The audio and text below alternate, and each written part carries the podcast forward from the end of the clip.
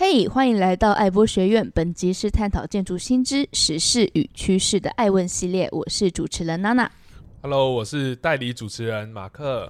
爱波学院 Architalk 每隔周二早上八点准时更新，追踪我们，跟我们一起认识建筑吧。我就问：如何看待气化公司的过去、现在与未来？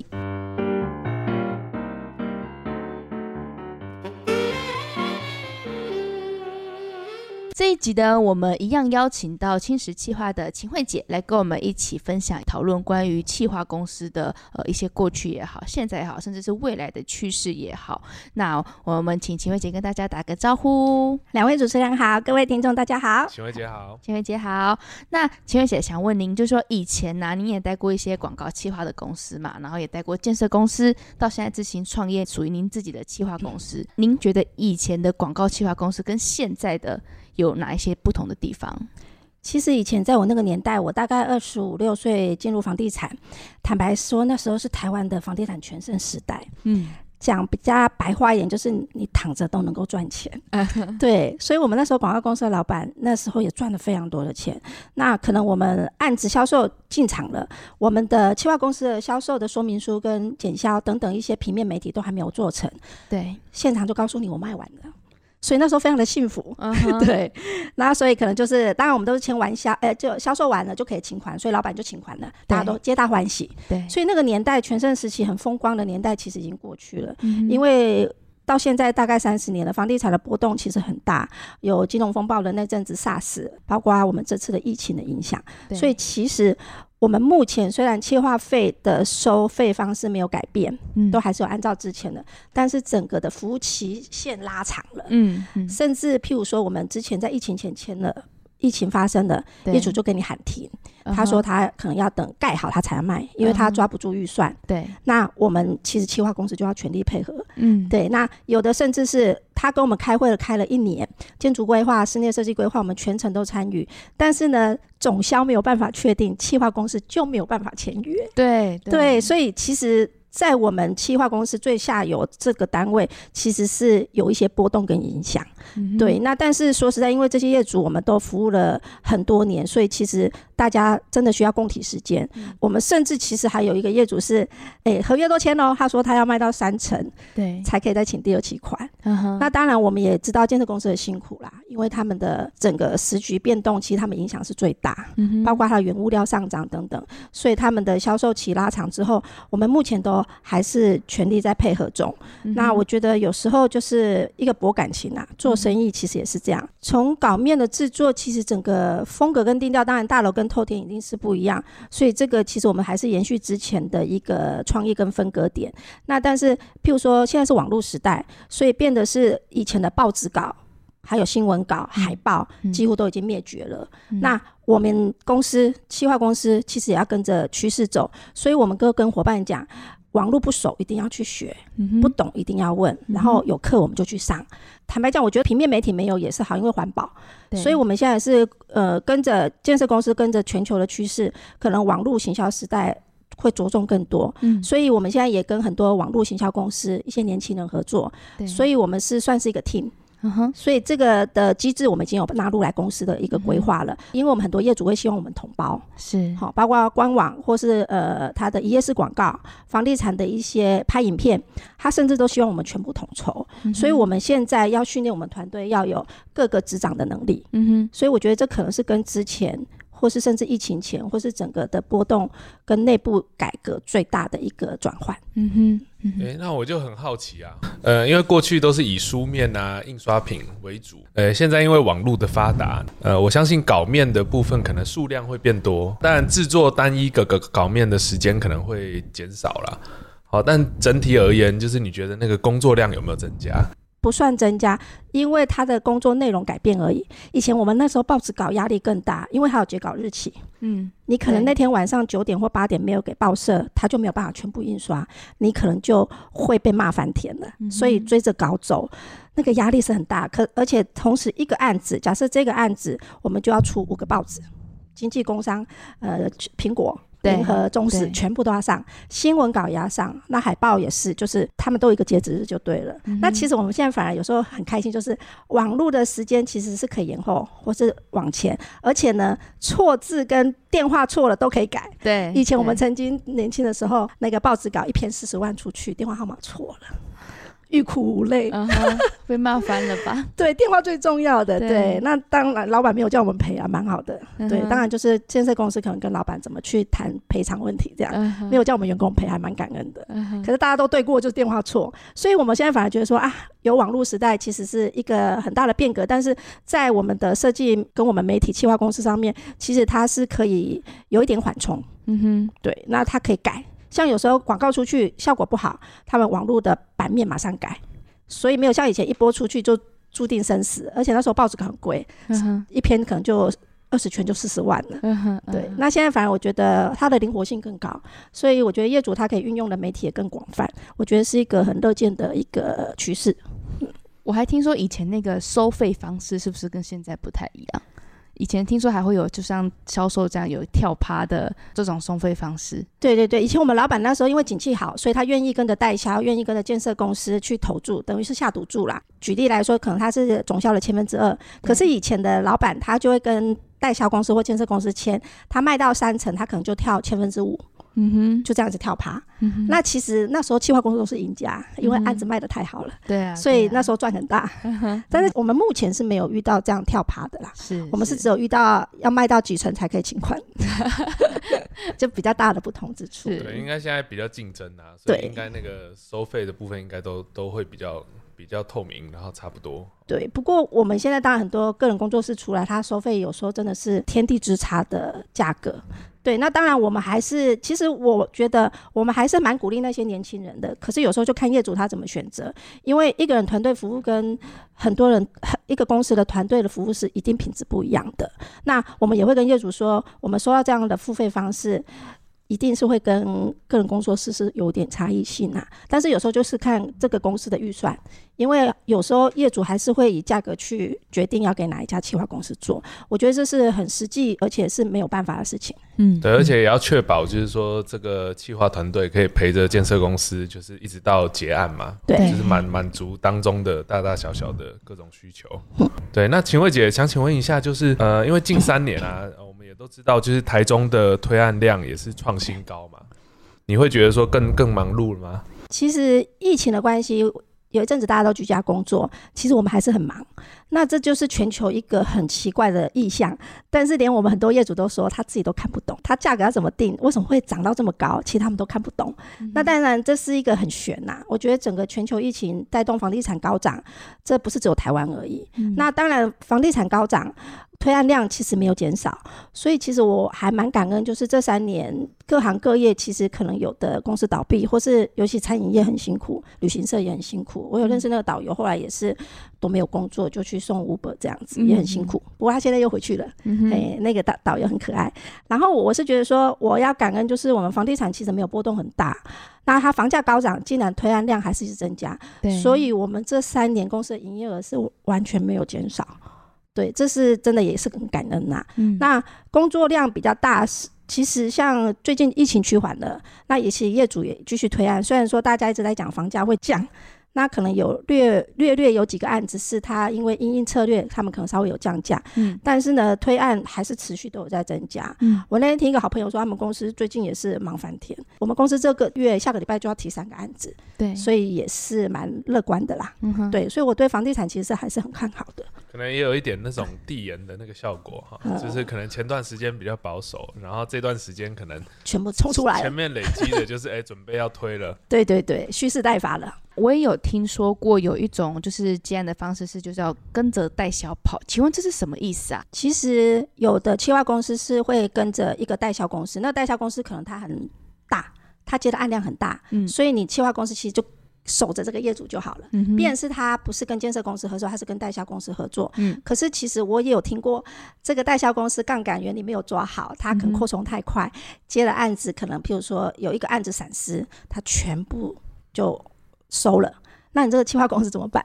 你就没案子了。呃，说实在，我觉得还是要分散风险呐。老话一句，就是你鸡蛋不能放在同一个篮子上面。嗯、所以，像我们目前也有跟代销公司合作，也有跟建设公司。嗯、有的建设公司是委托代销，他们自己可能也长期做那么久，有合作的计划。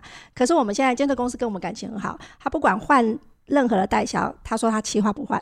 嗯哼，对我，我们也已经有建立这样的感情。嗯、那。而且甚至是企划费是代销公司付的，嗯哼，他是包销，对。可是他后来也跟我们合作了蛮愉快，代销公司啊，我也帮他介绍案子，他也帮我们介绍案子。我觉得这是大家共荣的时代。好，共享的时代，其实有时候不用特别去区分，说是要跟代销公司合作，还是跟建设公司合作。嗯、其实大家都是站在同一条船上。等于是说，房地产的这个企划公司，它其实合作方案有很多种。比如说，你是跟直接跟建设公司合作，就是你的窗口是建设公司，还是你的窗口是代销公司？对。那所谓跟着代销跑，就是说这家企划公司主要都是跟着代销公司，他去哪一个暗场，他就跟着去，他没有自己去主动接触建设公司的意思。对。哦。他可能就是也会跟着大家去开会，嗯，但是他。他是跟代销公司请款，他不是跟建设公司请款。哦，对，那这样子会有什么缺点吗？优点肯定是说，哎、欸，你至少不用去开发陌生的建设公司嘛，因为你就是跟着这个代销跑，他接案你就跟着接案，然后就去下一个。讲缺点也不算缺点，就是可能代销的主导权一定会比较大。嗯，对，他可能会觉得我主视觉就是要这样，企划公司就照着做就好了。对，那你长期跟他合作的话，公司很容易陷入就是你是一个风格，嗯、或是你就是跟着这个代销公司的老板的想法走，嗯、你就没有办法开枝散叶。嗯哼，我觉得这是比较可惜的。嗯，所以我觉得你可以主力有一个代销公司好好服务没关系，可是你另外一个团队的专案，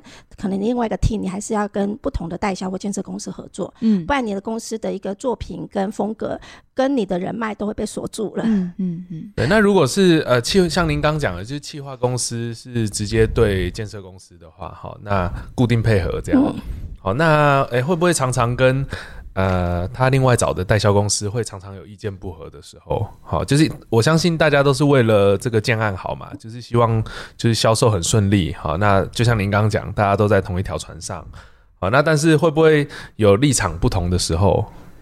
其实我们有遇过，就是建设公司指定我们，那代销公司照单全收我们。但是我都会先跟代销公司的主事者，我会先跟他沟通，然后先试出我们的诚意，然后也让他知道说我们怎么分工合作。那我会做我该负责的工作。那代销公司的老板，如果你有什么想法，我们可以私底下先做会前会。不要让我们的业主觉得是，欸，你们自己下面都没有团结一致了，我怎么放心把案子交给你们？所以我觉得这个自己先不能内乱。所以我们初期如果有遇到这样状况，我们是先认识业主，可是代销是比较晚认识的，我们都会先跟他，可能到公司跟他聊聊，或者是邀请他来我们公司坐坐，然后我们有先把这个企划案先想好一个方向统筹，我们再一起去跟业主提报。嗯、我觉得这样就没有问题了，才不会说代销去的时候讲一种，企划讲一种，然后争论不休。然后其实让业主很头痛，嗯，所以我觉得这个是一个默契建立的问题。那我们目前有这样的状况的代销跟我们合作，其实目前都变得很好的朋友。他自己接的别的建设公司案子也介绍给我们做，对，所以我觉得这是一个以和为贵的事业。然后你施出善意，绝对好的能量会回来，嗯，对，所以这个部分我们倒是比较没有那么担心，嗯，对，确实确实。那如果说以现在来讲，面对时代的趋势多元而且快速的变迁。企划公司应该要如何去自处呢？对，其实我也常常在听 Podcast，很多名人在讲，我觉得就是一直大量吸收。我觉得我跟伙伴也说，你们一定要像海绵一样大量吸收。我真的觉得以前古人说的“活到老，学到老”，真的是以前我们五十岁大概已经是老人老妇了，可是其实现在我们算是中生代了，因为现在大家都很长寿，可能活到八十岁、一百岁。所以我觉得，就像我自己现在五十几岁，我也觉得我要学的东西。学无止境，真的要一直快速吸收。尤其是我觉得做创业的产业，它是算领头军，你一定要懂得比业主更多，甚至比代销更多，你才有办法说服他们，甚至产出不同的能量给他们，他们才会对你的公司印象很好，觉得诶，你可以带领我很多不一样的东西，那你才有办法在企业界或是在业界胜出。嗯，所以我。我那天有听到吴淡如讲了一句话，我觉得，哎、欸，我还还蛮有心理感应的。像我们常常会讲说，打不死的蟑螂。可是他说打不死的蟑螂不好听，我们期许我们自己要做一个压不扁的玫瑰。所以尤其我们是女子兵团，所以我就跟那天跟伙伴分享说，我们要做一朵压不扁的玫瑰。对。那我觉得跟着先驱走，企划公司真的是一个不是只是单单做创意设计，然后把港面做得很漂亮而已。他所学到的其实是要更广泛的。所以我现在公司的伙伴，或是甚至一些年轻人进来，我都跟他说。其实你今天来我公司上班，也许是三年，也许是两年，也许是五年。嗯，其实我也很鼓励你，以后你成熟了之后，你出去创业，嗯，我绝对祝福你。嗯，我第一次见面的年轻人，我都这样跟他讲。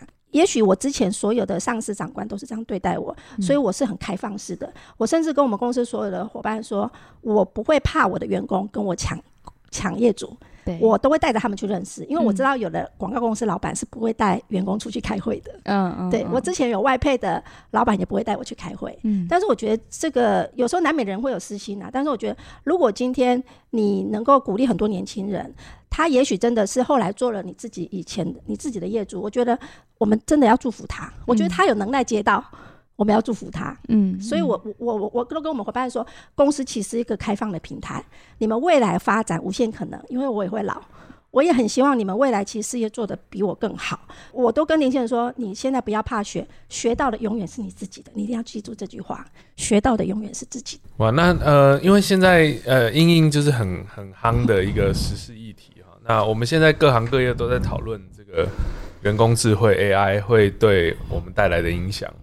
那秦慧姐，你觉得 AI 会对广告企划公司的从业人员会带来什么样的影响呢？就是你们会不会有这种焦虑感？其实坦白讲，刚开始我们对 AI 是非常陌生，常常听的 AI 讲了好几年了。那最近因为有 ChatGPT 又出来了，那大家都进去玩。其实我我我也我年纪虽然很大了，我也是进去玩了一下。真的，我问他什么，他也会回答。好，但是我问他谈恋爱的事情，他好像没有讲得很好，我就没有问的比较制式的问题啦。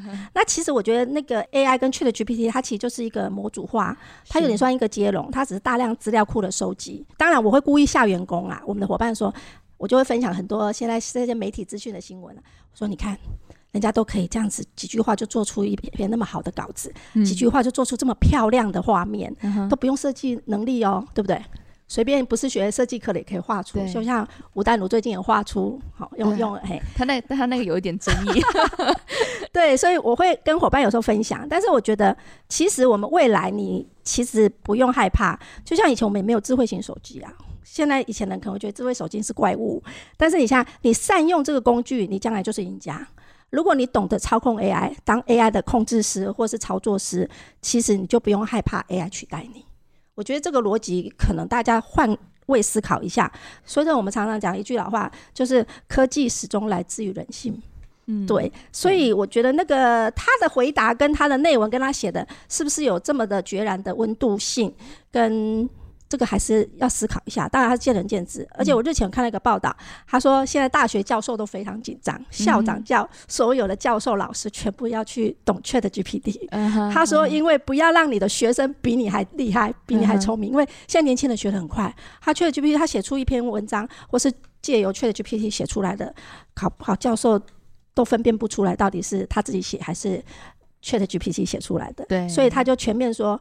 比较保守的老师跟教授，其实要改变自己的观念，一定要超前在年轻人前面，嗯、不然你怎么教导他们？诶、欸，那天我看到一个报道，也是三月份的就学博览会，台大办的，就大家的校园就是征才博览会。其实现在企业喜欢喜欢怎么样的人才，你知道吗？喜欢跨领域的人才。嗯。你的产业，对对，他喜欢这样。譬如说，我们之前达文西，他可能是数学家，我们根深蒂固他是数学家，其实他也是一个艺术家，他也是一个文学家。那你你想想看，我们现在要聘用的人才，他会只会懂会计吗？他要只会懂设计吗？其实他要懂的东西很广泛，所以现在那天富邦金控跟台泥他们征才的口号就是希望可以找到跨领域的人才，而且他们的主题都是智能 AI 跟 ESG 的永续，嗯、他们想要着重这两个方位的人才。嗯、所以你也怎么样要在未来，譬如说你毕业之后要胜出，其实你更可能在智能 AI 跟 ESG 的永续发展这个部分，你可以去多琢磨。嗯、也许你学的不是这个，可是你要懂，嗯、那你就可以跨领域。去应征到你想要的工作，嗯、所以我觉得跨领域的本事是年轻人未来一定要具备的。嗯嗯，所以我们应该是更正面的去看待这个事情了。好，而且我觉得应该呃，不管各自的专业是什么，那应该未来会更着重在我们刚前面提到的业业务能力跟沟通能力嘛。说服对方，就是面对面的去说服，就是还有加上情感的这个部分，应该是 AI 比较难去取代的哈。没错，真的，所以大家不要太惊慌。对，比起担忧未来的这种时代趋势，还不如学习如何与它共存，对，如何去掌控它，不要害怕自己会被取代，让 AI 成为你的附加价值。嗯嗯，没错没错。好，好，谢谢，谢谢秦慧姐今天来跟我们一起讨论，谢谢大家，呃、也谢谢大家的。对啊，谢谢秦慧姐啊，我觉得她今天真的。呃，用比较深入浅出的方式，然后也、嗯、呃很具体的回答了我们一些疑问哈。那呃，我们也希望这样子可以对呃很多的听众啊、呃、会有一些建设性的帮助。嗯，那非常感谢秦慧姐今天来接受我们的访问，谢谢，嗯、谢谢，拜拜，下次见。